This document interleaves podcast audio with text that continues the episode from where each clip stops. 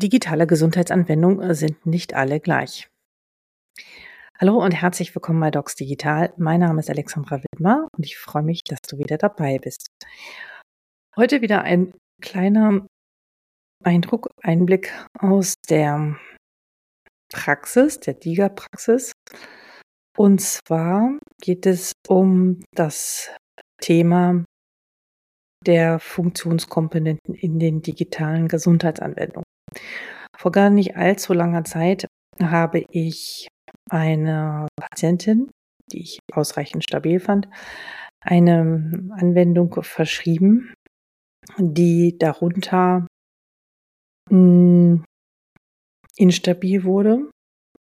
Und die Gründe lagen oder der Grund war, dass sie in der Anwendung Dinge gelesen hat, die sie getriggert haben. Und das hat mich sehr zum Nachdenken gebracht, weil es ihr dann mit der Anwendung schlechter ging. Und jetzt hatte ich sie die Tage bei mir und wir haben das nochmal detailliert aufgearbeitet, was ist da eigentlich passiert. Also, nochmal zum Anfang.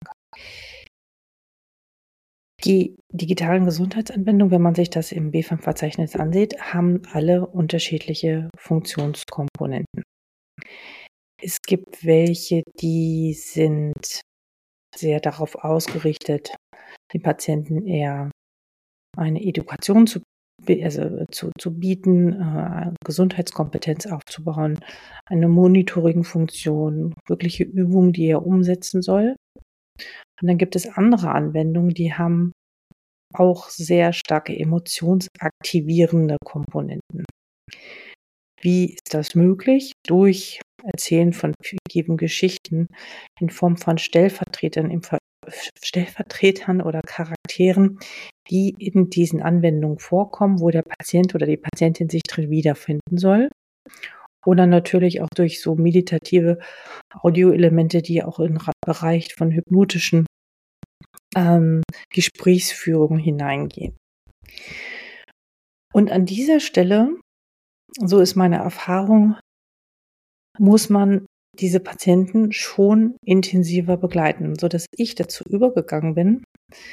Ähm, und das habe ich mit ihr auch dann sehr offen besprochen. Was hätten sie? Sie merkte schon durch diese Anwendung, dass sie schon getriggert worden ist, also durch diese Geschichten, die sie gelesen hat in dieser Anwendung, durch diese Fallbeispiele. Aber sie sagte dann zu mir, ich habe weitergemacht, weil ich endlich auf eine Erlösung, eine Lösung der Problematik gewartet habe. Und das hat bei mir zur Folge gehabt, diese Aussage, dass ich jetzt bei den Anwendungen, von denen ich weiß, dass die emotionsaktivierende Komponenten habe, mit dem Patienten nochmal paar Tage nachdem ähm, er begonnen hat mit dieser Anwendung, einen kurzen Telefontermin mache. Es gibt ja auch manche, die können schon Videotermine, Videocalls machen, um nochmal kurz mit dem zurückbesprechen, wie ging es Ihnen denn damit oder wie geht es Ihnen damit? Weil nur darauf sich zu verlassen, dass also sich darauf zu verlassen, dass der Patient immer aufhört, auch wenn da steht, Mensch, es wird Ihnen zu viel, dann also brechen Sie bitte lieber ab.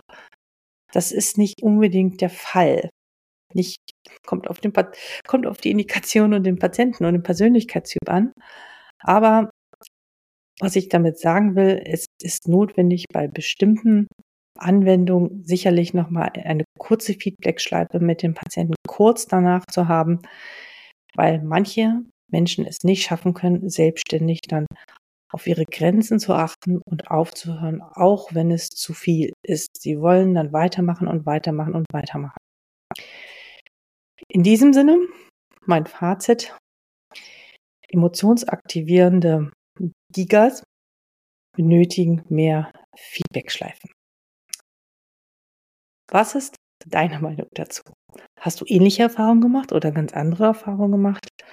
Oder findest du das alles völlig unnötig?